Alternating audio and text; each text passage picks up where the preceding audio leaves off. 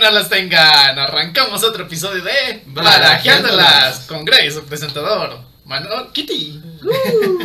La Kitty Perico. Sale Kitty. Ponchiva. Espartano 2.0. Y Manuel. ¿Qué hay? Y mano. ya sabes, es más importante Kitty. Sí. Y su trasero. Y, y esto pasó porque se estaba chingando a su hija. Y Pero- regresamos con otro jueves random de. Me voy de casa. Adulto Eh. independiente. Así es. Pues bueno, hace, hace poquito, digo, sí, ahora sí que se siguen nuestros canales. Eh, Ponchiva nos apoyó para, con un pequeño resumen de algunas situaciones que uno tiene que ver cuando eh, se independiza, se va de, de una casa, ¿no? Es decir, dejamos el, el terruño familiar. Y pues, sabemos aquí tres personas que ya hicimos eso desde hace algunos años. Y pues, como sabemos que de repente no está de más un buen consejo en referente a eso, pues vamos a hablar un poco de nuestra experiencia viviendo solos y de todo lo que hemos vivido en este sentido. Primero, bueno, vamos a tocar unos puntos que son importantes para aquellas personas que piensen irse de casa. Porque piensan que es algo muy sencillo como, ah, me voy y ya, ¿no? y no, tienen que tener en cuenta muchas situaciones que son muy, muy importantes. La primera y la más importante que tienen que tener en cuenta es el presupuesto que tienen. Porque si no tienen un trabajo y piensan vivir únicamente de sus ahorros, no hay ahorros que alcancen para vivir toda la vida. Menos cuando te vas a rentar y no tienes casa propia. Exacto, y, y aparte, pues tomar en cuenta si eres de, de gastos caros, que te gusta que tu, tus borracheritas, que esto, que aquello. No, tener gatos es un gasto caro. Un gasto caro y de repente hay cada cosa que uno tiene que lidiar. Pero bueno, Bueno, no, no, no solo es este, digo, obviamente ya cuando tienes una mascota y también te la llevas, pues bueno, eso es otra cosa aparte, pero si por ejemplo, vamos a tomar, vamos a poner el ejemplo, el típico este, recién egresado de la carrera, ¿no? Que es cuando muchos este, deciden tomar este, la decisión de salirse de sus casas. No todos, porque hay algunos que lo hacen desde antes, pero pues creo que muchos deciden cuando terminan la carrera. La típica de ya, ya terminé la carrera, me voy a ir a trabajar y me voy a pagar mis cosas, ¿no? Pero Sí, empiezas con un catre. sí, pues depende. Yo empecé con una colchoneta, de hecho. Ni a Catre llegaba. una colchoneta, bueno, sí. De hecho, primero dormía en el piso con una cobija y eso fue todo. ¿Tu catre? No, no era Catre. ¿Tu catre? Y era bastante frío. Me faltaba, me faltó solo dormir debajo de un puente. Pero no, es muy, es, es, es, es importantísimo que tengan en cuenta que no deben de dejar de estudiar. Siempre terminar una carrera te va a dar mucho este preámbulo al momento de enfrentar la vida ya como adulto independiente.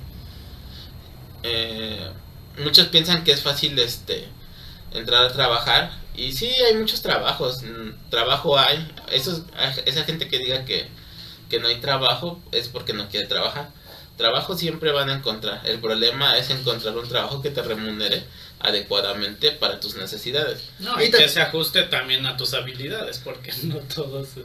No, y, y también hay que decirlo, ha- hay quienes, a- algo que se ve mucho, sobre todo ahorita con, me voy a oír viejo, con los jóvenes, es que creen que un trabajo es cualquier cosita y te van a pagar la millonada. Y no es así. Hay que decirlo, hay de trabajos a trabajos. Hay trabajos que si bien si ganas una buena lana, no nomás es, no voy a hacer nada, voy a estar metido en mi teléfono, voy a estar echando la hueva durante el rato que estoy trabajando y me van a pagar la buena lana. Hay que decirlo, no es así la vida laboral, porque sí tienes que chingarle. En lo que sea que vayas a trabajar, hay que chingarle. Sí, por ejemplo, no sé, eh, por ejemplo Manolo cuando empezó a trabajar, pues empezó a trabajar como cajero. Y pues ahí se dio, ahí pues les podrías platicar un poco tu experiencia de, por ejemplo, en cuestión al salario. Bueno, cuando yo empecé a trabajar, eh, estábamos, eh, bueno, para empezar, bueno, eh, cuando nosotros nos cambiamos a, de ciudad a- por el estudio, pues compartíamos este casa, eh, Poncho y yo, vivíamos en casa de un de una tía mía. Compartíamos un cuarto nada más, pero bueno. Bueno, era un cuarto. Exacto. Que eh, pues nos prestaba una tía mía. Renta pagábamos una renta simbólica como tal. Mi tía nunca nos no nos cobraba una renta per se. O sea, era una renta simbólica. Y fue cuando yo empecé a trabajar en ese momento. Y pues era todavía no era tan marcado el necesitar como tal dinero para eh, cubrir todos los gastos. Fue más o menos dos meses después que ya como tal empezamos a rentar un departamento y ahí sí, era, si bien mm, sí me alcanzaba bien para, para pagar la renta, pues yo tenía que racionarme.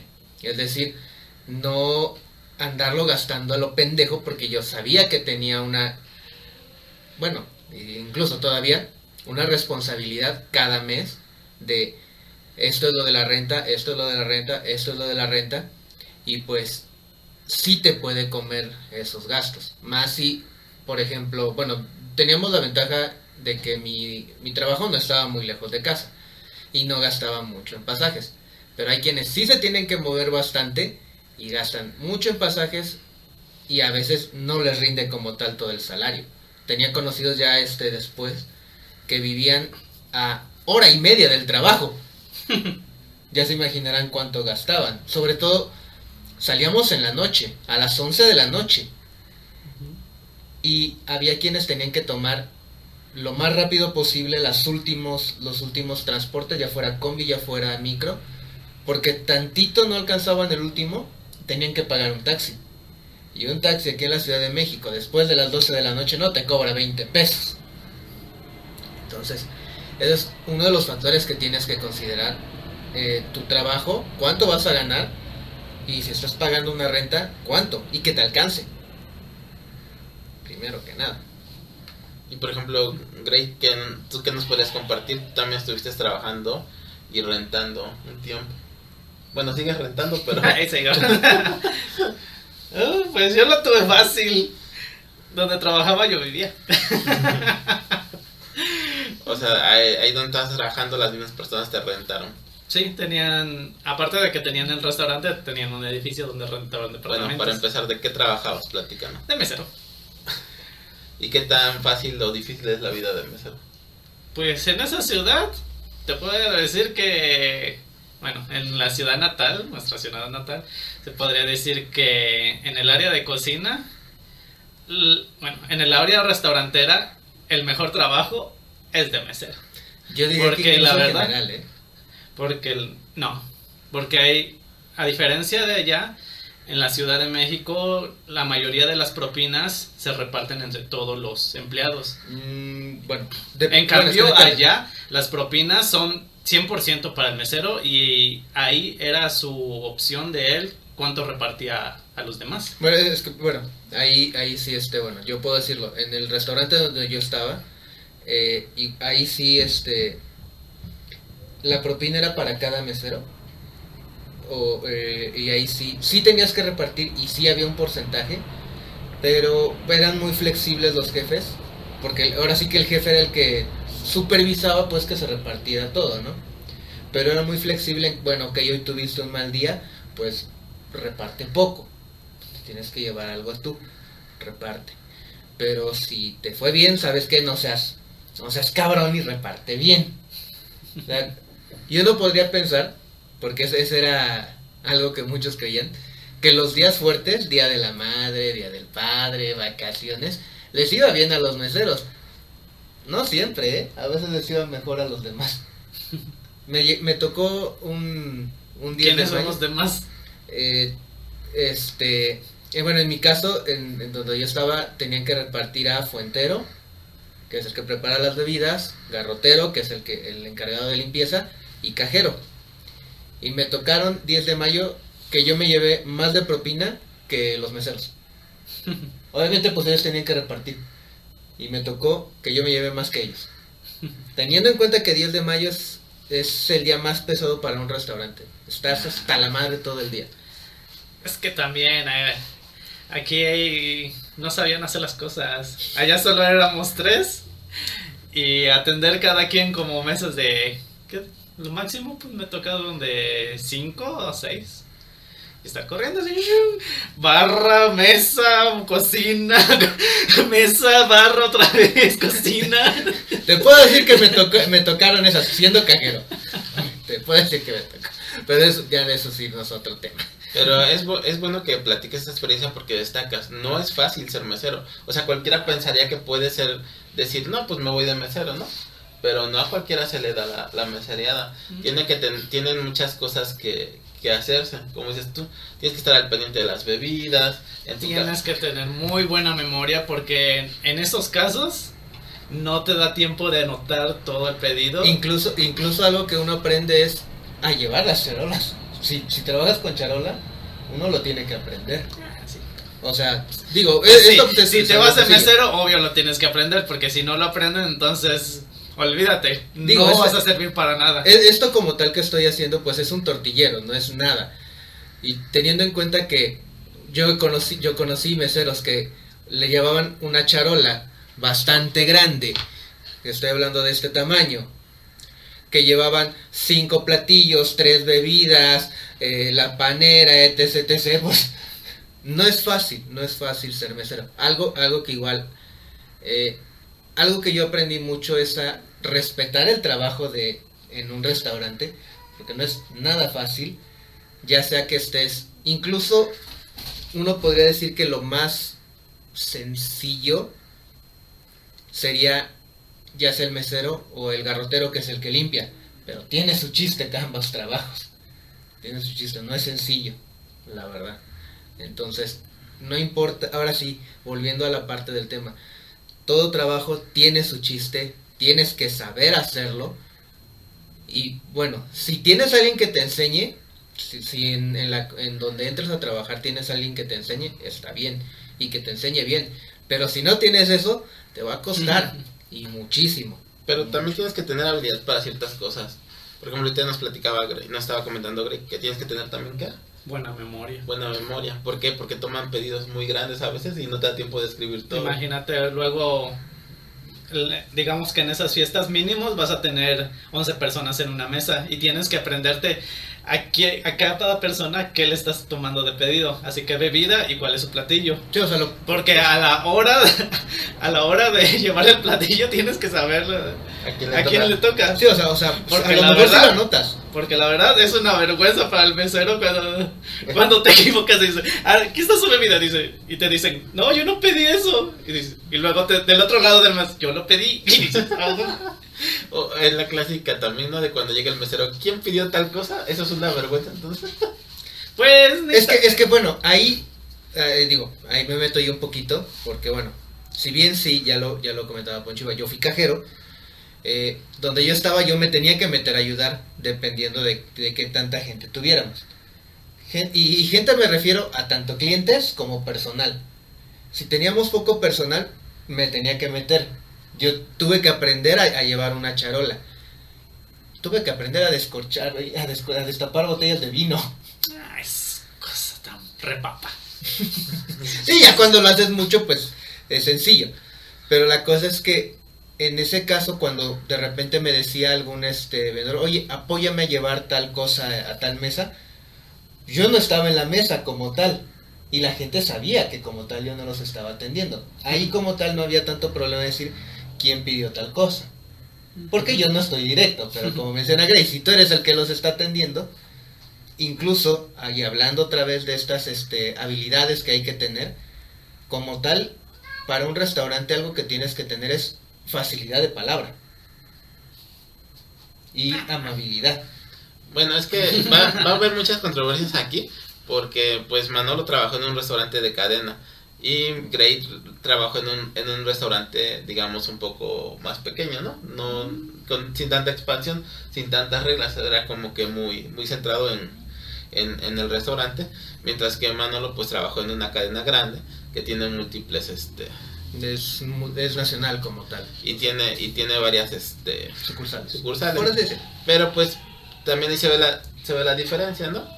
Donde Gray incluso dice que le iba mejor como mesero Sí, que Eh, cocina. que en cocina. Entonces, eh, pues no es fácil, no es fácil encontrar un trabajo. A veces nos puede pasar como a Gray, que para él fue sencillo, casi trabajo. ¿Cómo fue sencillo? Pues sí, tú dijiste Ah, que no, que no batallaste tanto, pues. que fue fácil para ti encontrar dónde vivir y trabajar.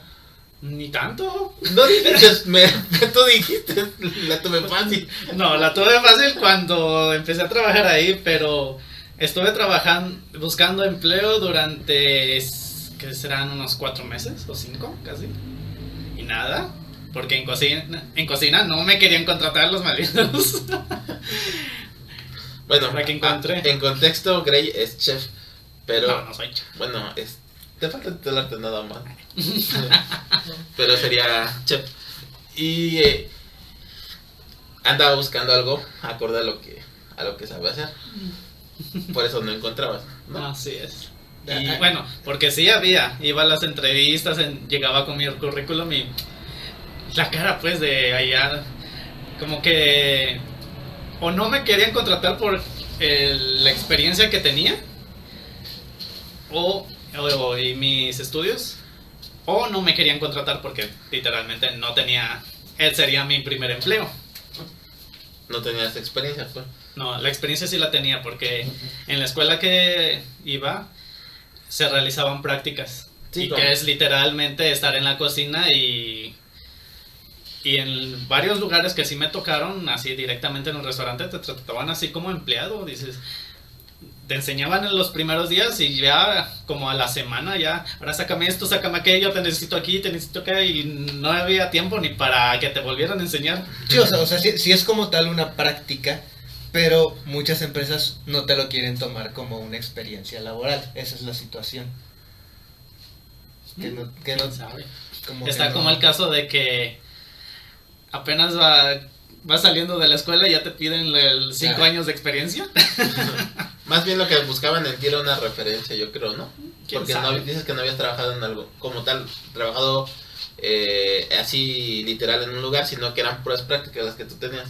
Entonces, como no tenías una referencia de haber trabajado en algún otro lugar, era lo que ellos te pedían. No lo ¿Quién tenían. sabe? Es lo que no sé, pues. Y te decían que no. Y ¿Quién de sabe? ahí, pues decidiste, decidiste ser mesero. No, sí encontré un lugar donde trabajar de cocina. Pero la verdad lo dejé porque... Literal, el mesero ganaba más que yo. Dije, ¿cómo es posible que uno, el de cocina, que se mata más y se encarga de chinga. varias cosas? Porque en el primer trabajo yo me encargaba de los trastes, me encargaba de la cocina, me encargaba de las bebidas, así de todo. Los meseros nada más entraban y se lo llevaban y a la mesa. Y a repartir. Y así. Y dije, pues no, ¿cómo es posible un trabajo así? Y dije, pues no. Encontré la primera oportunidad y pues dije, "Eh, yo me voy. y pues fue en ese momento en el que milagrosamente, bueno, el restaurante se estaba cambiando de, lo, de lugar porque le estaba yendo mal, no tenía ya ni para pagar la renta. y pues pasó mucho tiempo en eh, su reapertura y dije, Ay, ok, estos no quieren abrir, pues necesito A buscar. encontrar algo. Y pues ahí donde ya estaba rentando, el, mi jefe patroncito, que en paz descanse, Oh, la distancia. me dijo, oye, ¿no, es, ¿no conoces a alguien que esté buscando de mesero?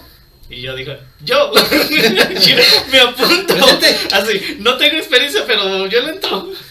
Yo lo hago, yo, yo puedo aprender. Así es, y, pues, y fue así como encontré ese trabajo de mesero y pues la verdad me fue excelente. Sí, esto que platicas es, es, es muy importante también, porque muchos pensamos a la hora de, de que terminamos la carrera, incluyome, que vamos a salir y ya vamos a tener trabajo y no es así de fácil. O sea, terminando de estudiar, lo más difícil, lo más difícil no es titularte, es encontrar trabajo realmente.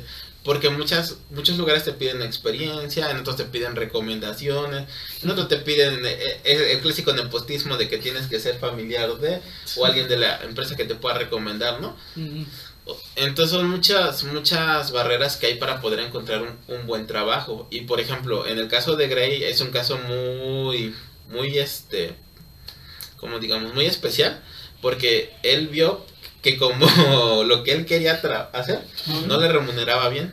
Entonces vio que había o- Otra oportunidad. otra oportunidad que le remuneraría mejor y la tomó.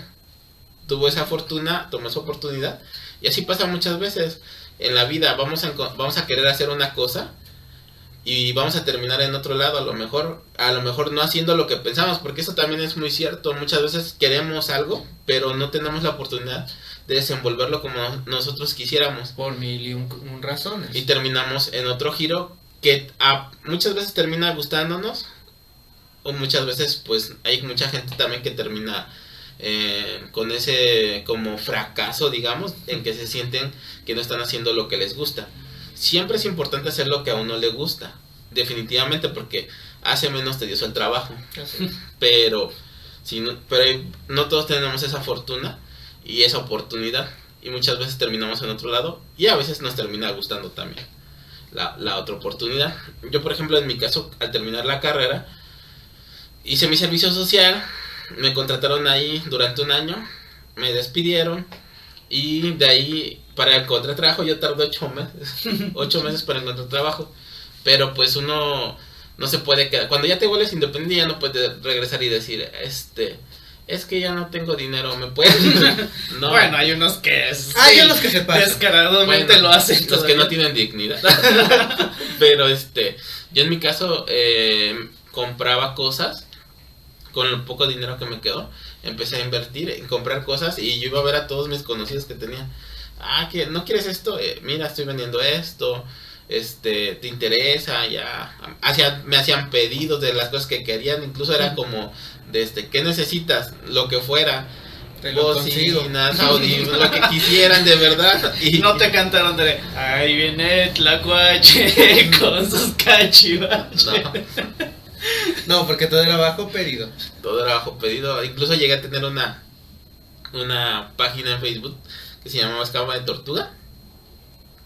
Y así vendía.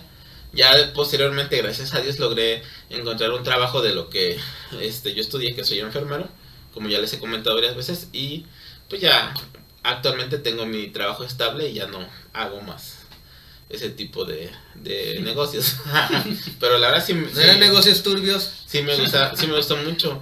Ah, nada solo que es un mundo muy, muy, muy, muy este que requiere tu tiempo completo, porque si tú lo descuidas tantito, pierdes las oportunidades. Entonces, eh, tenía que decir entre o me quedaba aquí o me quedaba acá, y pues decidí quedarme en el trabajo que tengo actualmente, que es para mi gusto, pues más seguro. Pero bueno, es algo muy importante que tienen que tomar en cuenta. Eh, tienen que medir los gastos y aquí yo quise que retomáramos este tema porque ya lo habíamos platicado. po- porque precisamente más en estas épocas que ya están decembrinas, eh, la urgencia del dinero corre a mucha gente, ¿no?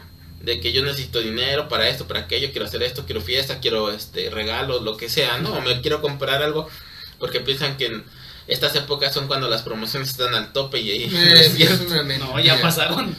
No, pero también en Navidad ves que por la, lo del aguinaldo piensan que hay muchas promociones y todo esto y no es cierto. No, pero ya lo cambiaron todo eso. Muchas empresas te dan el aguinaldo en el buen fin para que gastes ahí. Ah, sí, hay algunas que, que te lo adelantan. Te adelantan la mitad del aguinaldo. Sí. Y a la otra y mitad. la te lo verdad, lo del buen fin sí sirve, pero hay que saber buscar. De- No, y, y eh, desde mi experiencia personal, las verdaderas ofertas las van a encontrar en la cuesta de enero, que es donde realmente te rebajan casi todo. Por obvias razones. Porque ya no tienen compradores. Hay que sacar el stock. Pero bueno, eh, ah, el- como les, les comentaba, también tenemos que ver antes de, de entrar al tema que, que quiero indagar, todos los demás gastos que van, van a tener, porque no nada más es rentar. Tienen que incluir la comida, tienen que incluir los demás gastos como son agua, luz, gas, este, si quieren teléfono, teléfono y Si quieren internet, internet. que ahora ya en día es este muy muy necesario. Todos esos gastos los tienen que tener incluidos. Que les alcance su salario para poder pagar todo y no este quedarse eh, amarrados de manos de no, hoy no tengo para ir a trabajar, hoy no me alcanza para comer o no, les tiene que alcanzar para todos, por eso tienen que medir bien sus gastos. Y comentaban el hecho de tener mascotas. Tener mascotas no es un lujo, eh, es, un, es una responsabilidad muy grande. Un lujo muy caro. un lujo muy caro. Apenas este vivimos aquí una situación, por ejemplo, con uno de, de los gatitos que tenemos que se enfermó precisamente por estas épocas que tienden a consumir menos agua y llegan a, este, a, presentar problemas este, urinarios. Y fue barato, ¿bre? Sí, la verdad Sí, sí. fue barato. Eh, Bueno, Para el tratamiento y eh, lo que sufrió, pues sí, resultó algo barato. Yo esperaba gastar mucho más en él, pero Bueno, sí, aquí, ¿cuánto gastas? pues podría decirse que alrededor de unos 3 mil, Tres mil pesos. Ya incluyendo todo. todo. Seguro. Ah, pues sí, le salió barato. Porque anteriormente habíamos tenido un problema con el mismo, con un gato muy similar. el- fue el mismo problema, bueno, fueron circunstancias muy similares, pero el gasto sí fue mayor. Ah, y por ejemplo, y antes de, de este, de decir, él dice que fue barato porque pues Grey es rico. Tres mil pesos no le duelen. Pero yo creo que otra persona en, en esa situación, tres mil pesos puede ser algo muy difícil de... Por eso De dije que tener gatos es un lujo caro. Por eso, tú eres rico, ya te dije. Tú tienes cuatro. Pues sí, pero a mí sí me dolía, hubiera do- dolido, yo no hubiera dicho que fue barato tres mil pesos. Y, y yo la vez pasada gasté 10 mil pesos con Parque Ya, cuando se enfermó. Así por eso digo que es Y yo no los, barato. pero yo no los pagué así, yo los pagué en pagos chiquitos. Que bueno, también hay que decirlo. Digo, es un poquito aparte, pero fue un poquito diferente porque, por ejemplo, en el caso de el gato de Grey, eh, no necesitó hospitalización. En el caso de Parker, sí necesitó hospitalización y eso fue también lo que elevó bastante el, el costo.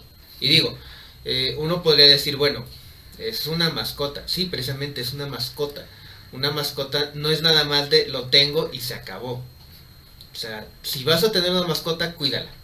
Yo creo que si sí, ahora sí que si siguen nuestros podcasts y hemos hablado varias veces de los gatos, los hemos tenido aquí y pues notan que los cuidamos.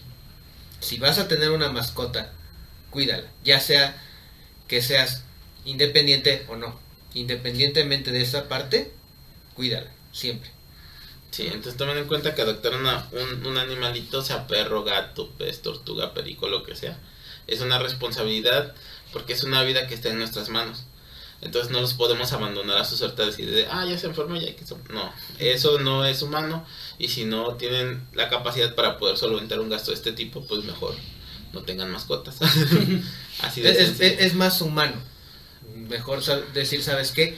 No tengo la capacidad económica para solventarla o, la capa- o el tiempo o, o hasta la paciencia. No lo tengo. Mejor no. Y el tema que quería tocar, principalmente en este podcast, hablando del dinero, es ah, ahorita en, en día ah, con el internet, con las aplicaciones, con los celulares, es muy fácil acceder a muchos créditos que ya no te piden tantos requisitos como te pedían anteriormente. Entonces, mucha gente que está empezando este camino por independizarse, mm, caen en este tipo de microcréditos que le llaman hoy en día, que te dan muchas facilidades para adquirirlos. Ya no te piden ni siquiera buro de crédito, ni historial crediticio, nada. Lo único que hacen es, que pongas tus datos, mandes tus documentos, dos referencias y ahí está tu préstamo. Y firma con tu sangre. casi, casi. Entonces, este, eh, estos créditos a lo mejor pueden ser muy tentativos para muchas personas. La ventaja que tienen la mayoría de estos microcréditos es que empiezan con montos muy pequeños que van desde que empiezan en los 500 pesos. Obviamente si van viendo que vas pagando te van aumentando el monto, el monto, el monto, el monto. Y muchos caen en esta tentación. Inclusive Mercado Libre ya abrió su, su plataforma de mercado crédito para los este, compradores recurrentes y te pueden dar crédito de hasta, no sé, ah, por ejemplo, yo en mi experiencia personal me abren un crédito de hasta 17 mil pesos que no he tocado, que ahí está que no puedo gastar. O- obviamente, si le están permitiendo eso es porque, pues bueno, es un cliente frecuente y es alguien que constantemente está ahí. Es que un comprador compulsivo. No, no soy un comprador compulsivo. Sí. No. Un adulto independiente, con gusto. No, no son gustos de mente, son Bien necesarios. de mente. No, no son necesarios y son regalos además. Bueno, creo que solo sí uno sí fue como tal tuyo, ¿no? No, todos me los regalaron. Todos los que ven ahí arriba me los regalaron. Ninguno me lo compré yo. Es lo que dice. Pero bueno. Pero, este, estos, a lo que quiero tocar yo es que estos microcréditos te hacen endeudarte muy fácilmente. Porque así, a diferencia de un crédito convencional, eh, no te dan plazos tan, este, tan espaciados para poder pagar. No es como en Electra, por ejemplo, que dicen, no, unos chiquitos para pagar poquito y puede hacer manualmente. Mm, y, que aún hay- así, y que ahí- Electra te tragan. sí, y eh, por ejemplo, en el caso de Electra terminas pagando hasta el triple de lo que te prestaron. En el- Ay, no hablemos de Copper. eh, que es el, es la- iba a ser el mismo caso de Copper. Pero, bueno, en esas entidades es para que te presten dinero. Ahí sí te piden comprobar ingresos, ¿no? En estos microcréditos que yo les comento, no te piden como tal comprobantes de ingresos, solamente te piden tus datos personales y te dan, te dan el crédito. La desventaja que tienen y el riesgo que tienen es que dan todos sus datos, porque incluso les dan acceso a los contactos de su teléfono celular. Así es. Y al momento de que ustedes se vuelven morosos, que es morosos que ya no pagan, porque obviamente están pidiendo un crédito así diciendo, ah, sí, 500 pesos, ¿no? Y después, ah, ya me dieron mil, ah, ya me dieron dos mil, ah, ya no tengo para pagar, ay, no pasa nada. Y al ratito ya están llamándolos de día y noche, día y noche, mandando mensajes, mandando WhatsApps y llamando a sus contactos porque desgraciadamente tienen acceso a sus contactos y los van a llamar diciéndoles que, que los están buscando porque son morosos. Y lo peor, tienen acceso hasta a sus fotos. Supe del caso apenas que de unas personas en, en, la frontera que hasta les mandaban las fotos de sus hijos, de sus hijas amenazándolos. ¿Por qué? Porque tienen acceso a toda esta información. Entonces, puede, ser- puede de un momento, en un momento sonar algo muy tentador, muy, muy brillante, por decirlo así, de que, ah, pues lo tomo, ya voy a trabajar y lo voy a poder pagar, ¿no? Porque les dan plazos como de 30 días, más o menos, 30, 60 días. ¿Y qué pasa? Que no encuentran trabajo porque no es tan fácil como ya les platicamos encontrar trabajo. Que tienen otros gastos y al final no les alcanza para poder pagar este crédito. Y terminan dando sus datos a estas personas que los van a estar acosando y no van a tener tranquilidad por una mísera cantidad. Una. Dos. Caemos en otro, en otro, este, mm, en otro problema recurrente, por decirlo así, donde que dices, ah, pues voy a sacar ahora un crédito con esta otra empresa Para pagar el primer para crédito. pagar el primer crédito que... Ah, no sé si... Sí, Riz. Es lo que te decía, como Riz, exactamente ese capítulo de Malcolm que va sacando una tarjeta de crédito mayor para ir poniendo Pagando su anterior. deuda. Y van a terminar teniendo una deuda como la de Riz, que si no mal recuerdo era de 11 mil dólares. Mm, creo que No sí. recuerdo, pero sí era una deuda muy, muy alta. Que si lo traspolamos a pesos ya son no digas. casi 200 mil pesos. Y eso depende de la tasa de, de cambio de dólar. Entonces, este es un problema de verdad muy, muy, muy recurrente al momento de que uno se independiza. Porque recurre a este tipo de créditos y al después no los puede pagar. Y es un acoso muy fuerte. Entonces, aparte del acoso, pues se vuelven morosos.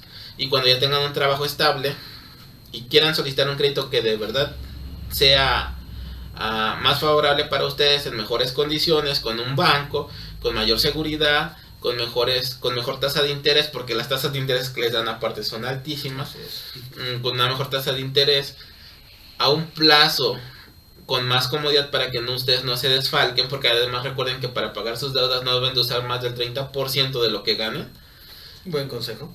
Este, no van a poder acceder. Porque por deber a lo mejor 100 pesos, 200 pesos, 500 pesos, los van a subir a buro de crédito. y no van a salir de ahí en mínimo 6 años. Entonces, cuando realmente tengan necesidad de sacar un préstamo para algo que realmente ustedes van a utilizar y puedan pagar y no para comprar a lo mejor un juguetito tonto sin ofender a nadie, un teléfono porque el que tengo ya no es de la gama actual y quiero uno uno mejor. Después ya no van a poder acceder para a lo mejor, no sé, ayudarse para las escrituras de una casa, para pagar el enganche de un carro, para mm, O- oyéndonos ya algo más eh, triste, porque sí, es cierto, es una emergencia familiar. una emergencia médica podría ser. O a lo mejor no sé amueblar su casa a- algo que realmente les, le- le- les sea útil No mueblen si tienen gatos. se amueblen pero busquen muebles adecuados O enséñenle al gato a respetar sus muebles. Porque eso también es... Porque también hacerse de las cosas o sea uno cuando cuando empieza a vivir solo quiere hacerse de todo o sea ya quiero mi pantalla mi ¡Uh, pantalla! Sí, salió de ser mesero. Uh, admírenla. ya quiero mi laptop, voy a ser el gamer y me voy a, eh, voy a encontrar el internet más caro. Y no es así, no es así de sencillo. Y voy a streamear y ganar la millonada. Yo, yo, les reco- yo les recomendaría que empiecen de lo más básico a lo menos necesario. Por ejemplo, a lo mejor lo más básico que yo les recomendaría comprar es una cama, un colchón, aunque sea. Porque dormir en el piso no es agradable. De, de repente es, es relajante, pero solo un rato. Porque ya después es castrante, chocante. Y si te toca vivir como nos, como, nos pasaba a nosotros, que nos acabábamos de cambiar de ciudad, no estábamos acostumbrados al clima y nos tocó sufrir la de los inviernos que luego pasan acá en Ciudad de México, despertando a menos, a- a menos grados centígrados. Y en el suelo era un desmadre. Es que no compraron su petate. Paréntesis. ¿Qué fue lo primero que te compraste? ¿Qué es lo primero que me compré? ¿Qué ah, un, un- una cajonera Una cajonera. de madera. ¿Por qué te compraste la cajonera de madera? Necesitaba donde guardar toda mi ropa. Ahí donde vivías ya tenías cama y todo. Ya. Nada más te hacía falta la cajonera. O sea, digamos, fue un gasto inteligente. Pues no, pero como ya tenía dinero, dije, ah, pues me la compro. es que yo soy de las personas que trabaja y trabaja y pues ahorra mucho dinero y cuando di- y cuando siento que ya el dinero pues me llega lo necesario, digo pues, ah, eso me gusta, me lo compro. Es como Bueno, ajá, o sea, tien- tien- tienes tu, tu, tu dinero, tienes tu, tu, tu guardadito Así es. y puedes aprovechar para si tienes algún gusto como tal. Más bien, no gastas hasta que no tengas Bueno, un afianzado. Bien, Ajá. que tú digas, yo me puedo dar este lujo y no, me- no va a pasar nada. Así es. Es- esa es una, una forma inteligente de comprar. ¿Qué fue lo primero que te compraste? Como tal, así ya podría decir que fueron, este, bueno, fue, es este, el, bueno, todavía lo tengo este mueblecito que, te- que ocupo para este, para ropa, para este, el, el librero, el, el mueble blanco que tengo. Ya ven, casi todos necesitan guardar su ropa. Yo en mi caso lo primero que me compré fue mi cama y mi colchón porque ya me había cansado de dormir en el piso. fue lo primero, bueno, no, mi cama no, el colchón más bien, porque la cama así me la regaló mi mamá. Ya me, me ha regalado una litera, pero pues no tenía colchón. Entonces, No le el colchón. le ponía la colchoneta. No, sí, de verdad, dormí Sí. en la colchoneta, pero ya no dormí en el piso. Y ya lo primero que hice cuando este ya empecé a ganar dinero fue comprarme mi colchón. Y hasta la fecha sigue conmigo mi colchón. Sí, o sea, la verdad es que bueno, nosotros como tal hicimos compras que pues necesitábamos como tal. Sí, la tele. Sí, pero la tele vino después. Yo primero compré mi colchón. Exacto, o sea, o sea, en, en realidad eso es lo chistoso. La primera tele que compré era más chiquita. Ya después vendí esa tele. me- Bueno, me ayudaron a vender esa tele y nada más le agregué un poquito más y me alcanzó para esta. Pues eso también es, es, es es algo compra inteligente. es algo inteligente que se hace, ¿no? Y en el buen fin, ¿eh? Así me ahorré con esta tele. ¿Saben cuánto? No. Seis mil me ahorré con esta tele. Muy buena oferta. Esa, esa es una buena oferta. Así es que calcúlenle por ahí cuánto me habrá costado.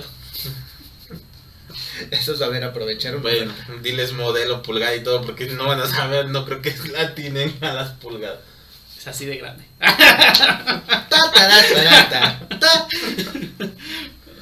55 pulgadas, No, No me no, como acuerdo. 50, ¿no? 55, no me habías dicho que era. Por ahí sigue la caja. Bueno, Todo aproximada- arañado, pero ahí sigue la aproximadamente 55 pulgadas, marca Samsung, Smart TV. ¿En qué año la compraste? Mm. Hace tres años. 2018. Ahí calculen los precios. Pero bueno, eh, volviendo pues a este tema que hemos estado tocando, como mencionó Ponchiva, tienen que revisar todas esas situaciones al momento de independizarse. Y un tema que también es bastante importante, que a veces muchos descuidan, es la comida. Porque hay quienes creen que, bueno, ahorita ya este... eh, creen que era es sencillo el decir, ¿sabes qué? Eh, me la paso a pura marucha. O me la paso con los taquitos de la esquina. Pero no se crean, Los taquitos de muerte lenta. 5 por 20. Sí. llévele, llévele, llévele. no se crean. Es un gasto fuerte como tal la comida. Y al mismo tiempo no es nada más de me paso con mis maruchitas, me paso con mis latitas de atún y se acabó. No. Si bien, ok, hay que decirlo, no cualquiera tiene hasta el, el tiempo y las habilidades para cocinar. Ay, no es tan difícil. No, pero hay quienes de todas formas se les quema el agua. Manolo, puro huevo, puro huevo durante puro huevo. Y es y bueno, ahorita que tocas este tema es muy importante, más actualmente, la canasta básica ha subido, si no mal recuerdo, un 30% su valor. Y Sí, ¿Te acuerdas cuánto costaba el kilo de tortillas? en- uh, cuando era cuando te mandaban por las tortillas. Ay, no, es que yo no compraba por el kilo negro, compraba por este, ¿cómo se llama? De mano, y me eran, creo que seis tortillas por peso. Seis Yo- tortillas, mira, pero eso ya es algo, seis tortillas por peso. Actualmente, si acá, si te va bien, te venden una tortilla por peso. Sí, de mano, Sí. una o dos tortillas por peso. Ajá, creo. Yo las, yo las primeras veces que como tal me tocaba ir por las tortillas, un kilo lo compraba en seis pesos. Sí. O sea, y bueno, ok, uno podría decir, sí, ¿y, y cómo diablos saben de, de- de los precios? Pues porque compramos. Llega el Nos momento en el que mandaban las aprendes. mamás, por favor. No, sí, pero llega, llega el momento en el que también compraba tienes que 5 pesos yendo para las maquinitas. y decía, mamá, me cobraron el papel. No, todavía no cobraron el papel. Siguen sin cobrar el papel, Manolo. Te lo descuentan. Aquí sí lo cobran. Aquí en la ciudad sí te lo cobran. Lo que hacen, lo que hacen es que te descuentan. Cuando no, no lo quieres pagar, que es la mayoría no lo quiere pagar, lo que hacen es que fíjate bien cuando es 900 gramos y ya te cobran el peso del papel. Sí, es lo que, es lo que muchos hacen. Es rarísima la, la tortillería que no te, te hace eso, pero en general te lo hacen. No, y bueno, eh, actualmente encuentras el kilo de tortilla. Ahorita está como entre 18 y 20 pesos. Dependiendo de la tortillería. Y hay algunos descarados que las venden hasta 30, no sé dónde, pero, 27, ¿no? pero lo he visto en las noticias. Así es. No vamos lejos. ¿A cuánto estaba el kilo de huevo? Kilo de huevo. Dice si no me acuerdo, creo que... Ah, no lo tenía en No. tienda. Bueno, yo me acuerdo que... Bueno, porque en nuestra ciudad lo comprábamos por tapa. Sí, Ah, y sí, la tapa son más tapa. o menos como media tapa, el kilo de huevo. Mm, más o menos. Así que serían como 3 pesos en la, el kilo de huevo. Mm, Porque me, recuerdo que me costaba como 7 pesos la media tapa. la media La tapa. tapa. La tapa. Más o menos. Yo las, ya cuando ya me metía más a la tienda, la media tapa la llegábamos a vender en 10, 12 pesos por... Cuando más caro estaba, 12 pesos. Que estamos hablando de más o menos el que... El, el Sí, yo, yo me acuerdo que la tapa estaba en, do- en 24 pesos, 20 pesos.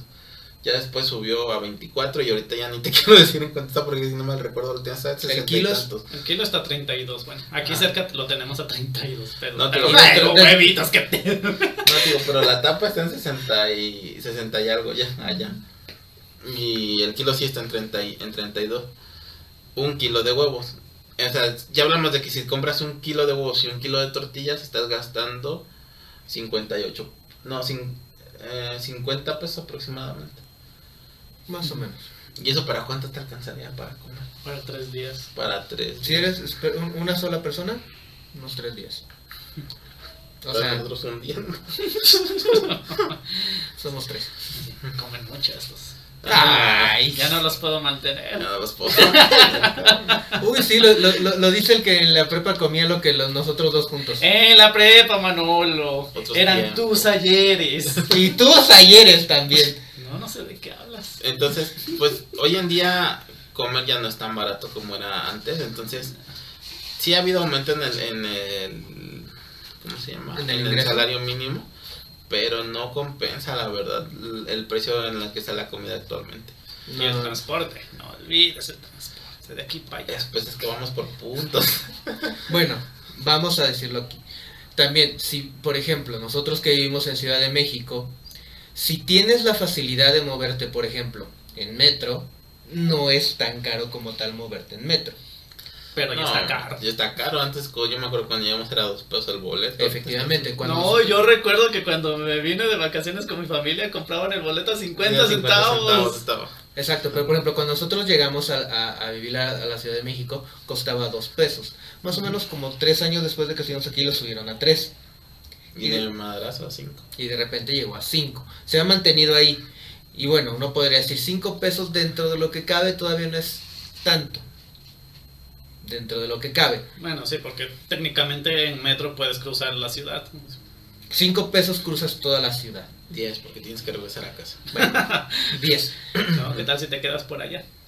O qué tal si hay manifestación y está el metro gratis. También pasa. ¿eh? Ah, Pero la cosa es que dentro de lo que cabe no es tanto. Pero por ejemplo, como les comentaba, mis compañeros que vivían como tal en el Estado de México y se tenían que mover hacia lo que es eh, la Ciudad de México, el que menos gastaba cuando le tocaba irse, o sea, llegar al trabajo, gastaba 25 pesos. Ya es algo importante. Sí.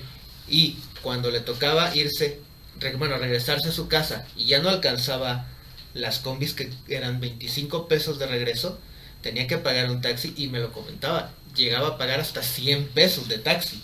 Y digámoslo, aquí en la Ciudad de México es barato el transporte realmente. Si te vas al estado, es más caro. Por ejemplo, allá en Chilpancingo la combi es 7 pesos y no importa la distancia.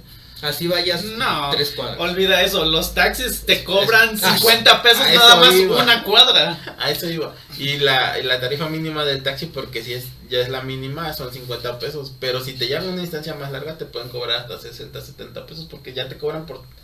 Si son distancias largas, te cobran más. Y largas entre Sí, comillas. De verdad, te digo porque apenas. Bueno, te vieron cara de turista. No. ya te porque yo también he tomado el taxi y de lo que vas del centro hasta, digamos, el tomatal, te cobran 50 pesos. Que es, bueno, Sí, pero si vas a la 5 ya no te cobran 50 Ah, pesos. eso es porque ya es otra otra ciudad aparte detrás de la montaña. Para los, para los que no sepan de lo que están hablando acá, porque es- no conocen Chilpancingo, es de la ciudad donde estamos, ir del centro de la ciudad a las orillas, básicamente. Sí, ya hay colonias pasando el cerro, pero sigue siendo Chilpancingo. Pero para darles- caro. Pero para, por ejemplo, los que viven aquí en Ciudad de México, una distancia así, ¿qué les gusta que sea de aquí? Entre dos delegaciones. Bueno, no, Ah, una delegación. De una delegación a otra. Y No. eso, En la misma delegación, la misma, ese es el tramo. básicamente, A o la sea, orilla de la delegación del centro a la orilla. o sea, en realidad son distancias que para alguien de aquí de la Ciudad de México son muy pequeñas. Y que como tal un taxi aquí te cobraría, ¿qué te gusta? ¿30 pesos? No, hasta menos. Bueno, 20, creo. Por ejemplo, de ir de aquí, supongamos, ¿no? De Jamaiquita para acá son 20 pesos. ajá. Ah, allá ir de, de Jamaiquita para acá serían 50 Sí. Exacto. Una cuadra. Y por ejemplo, la ventaja aquí en Ciudad de México es que tenemos, bueno, hay Uber, hay Didi, y es mayor la movilidad. Allá en, en donde, nosotros, de donde nosotros somos, no han llegado estos servicios. No, los van a linchar. No, man. Si así de por sí el tráfico está a vuelta de ruedas, Ay. imagínate con Sí. Uber.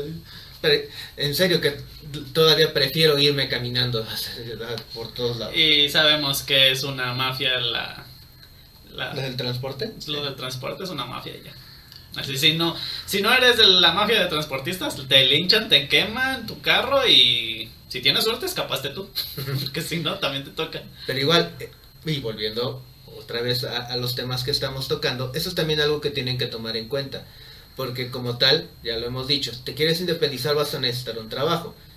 Y lo mencionaba Ponchiva, parte de los gastos que tienes que tomar en cuenta de tu salario es eso también, tu gasto de transporte.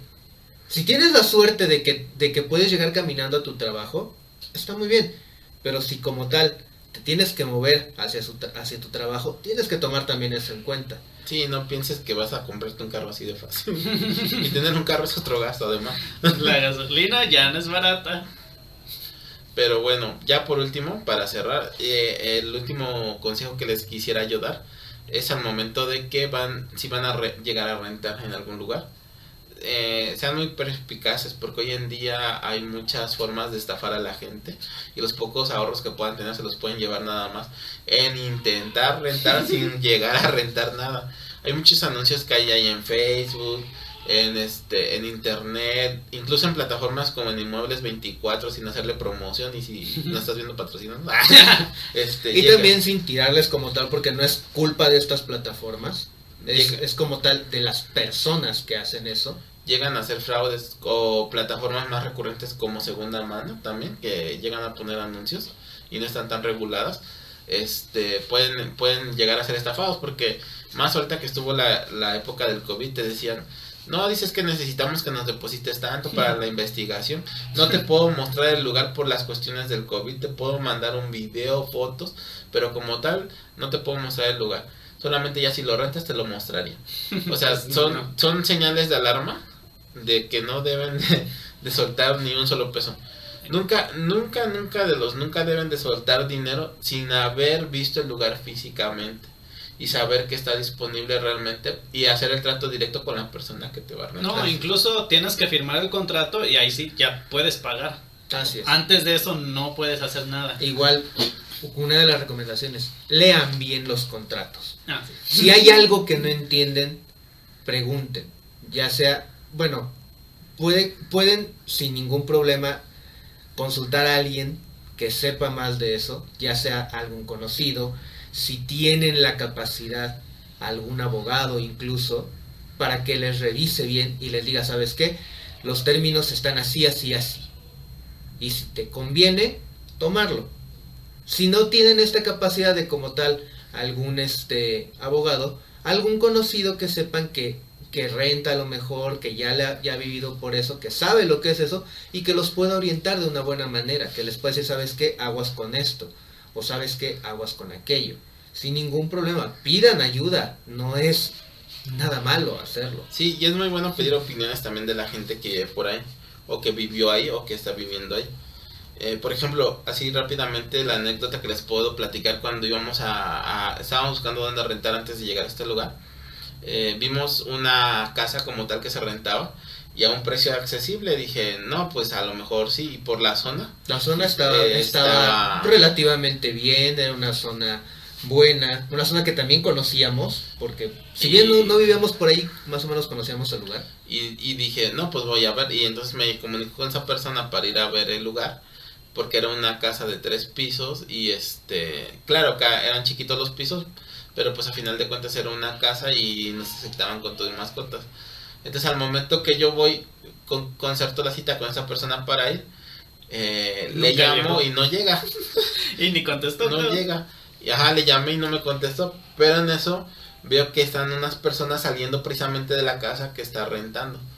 Que se está rentando. Y yo por, a- por me, como no me contestó, pues la habla mi novia y le, comen- le comenté y me dijo ella así muy, muy atinadamente, esas personas que están ahí, pregúntales.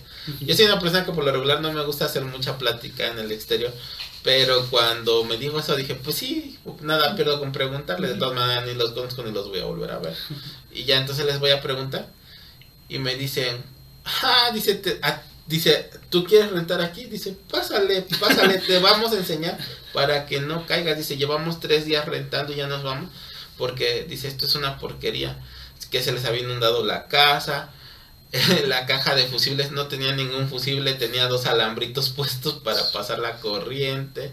Este estaba en malas condiciones el lugar aparte de que se inundaba, las puertas estaban cayendo, todo, todo estaba en pésimas condiciones. Entonces ya la persona es, esta pues nunca me contact, nunca me volvió a contactar, nunca este nunca me dijo, me pidió una disculpa ni nada, pero pues allí ya con lo que había yo visto, pues obviamente no íbamos a rentar en, ese lugar. Foco rojo, obviamente, igual. Incluso cuando llegamos aquí todavía seguían rentando, publicitando no ese lugar. Sí, incluso cuando ya estábamos rentando aquí, este, seguían anunciando todavía el lugar. Así bien con fotos bien bonitas, ¿no? Las mejores que pudieron tomar. No, y hasta, y hasta de esas de que este buscas el ángulo para que no se vea esto o, o este le dices a algún conocido, este, agarra bien la puerta para que no se caiga. sí, entonces no quieren esas cosas, también esos que te dicen, este, tienes que dejarme algo para apartar, no, no se aparta nada, o sea, hasta que, como dice Grey, hasta que no se firme el contrato, no se da el dinero. Precisamente igual buscando habíamos visto uno que luego, luego dijimos, no, es que esto suena súper raro, porque era un tipo que según vivía, si mal no me acuerdo, en Monterrey. Ah, sí. Que decía que era la tía la que iba, este... Sí, es la clásica de este, es que yo me fui de ahí porque no me gustó la ciudad, pero lo estoy rentando, pero si, si lo quieres, este, apártamelo. Y yo voy este en avión, dice, ya te dejo las llaves. Ajá, porque se supone, se supone que el, esa parte de apartarlo era dejar, era tú depositar para que él tomara el avión también y te dejara las llaves. Y obviamente cuando estábamos viendo eso fue así de nah, nah, o sea, fue, fue de a mí me huele me huele mal. ¿Tú qué opinas? Nah. Y parece, parece chiste, pero es anécdota y mucha gente cae, cae de verdad. Porque posteriormente a eso abajo había muchos comentarios de mucha gente que sí habían depositado y obviamente... Bueno, la mayoría de la gente que caen en eso lamentablemente son personas que vienen de otra ciudad y quieren llegar directamente a la ciudad, pues allá rentar y vivir.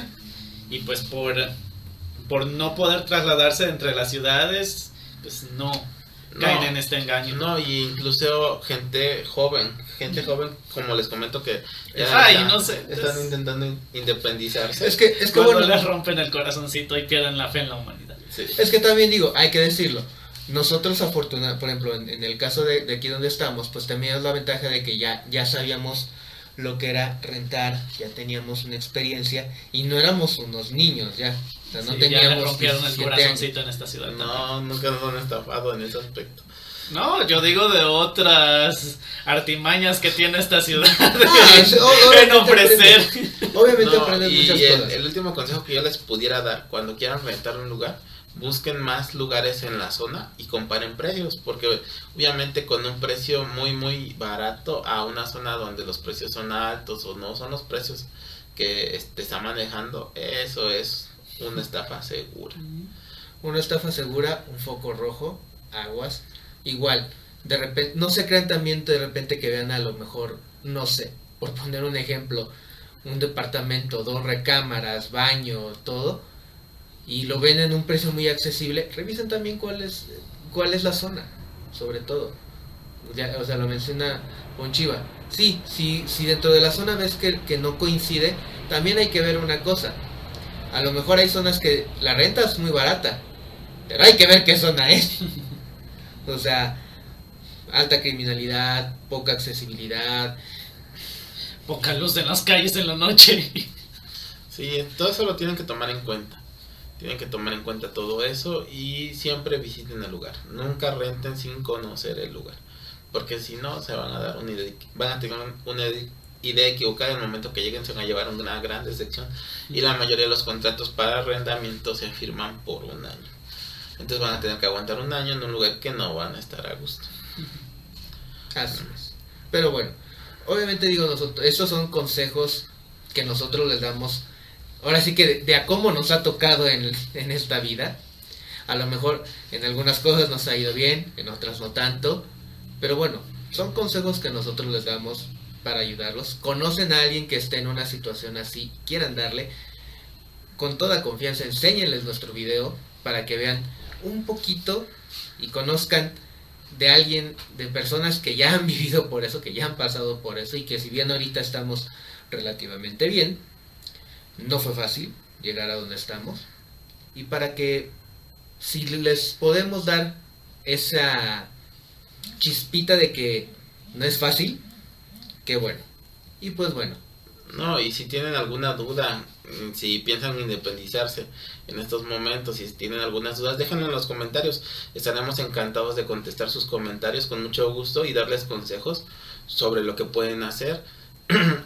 alguna quieren compartir alguna mala experiencia también lo pueden hacer para que más gente no caiga en esos este fraudes o en esas decepciones como dice Grey para para este para que cada día más gente menos gente perdón sea estafada y más gente pueda encontrar un lugar adecuado donde vivir y pueda lograr esa independencia que busca.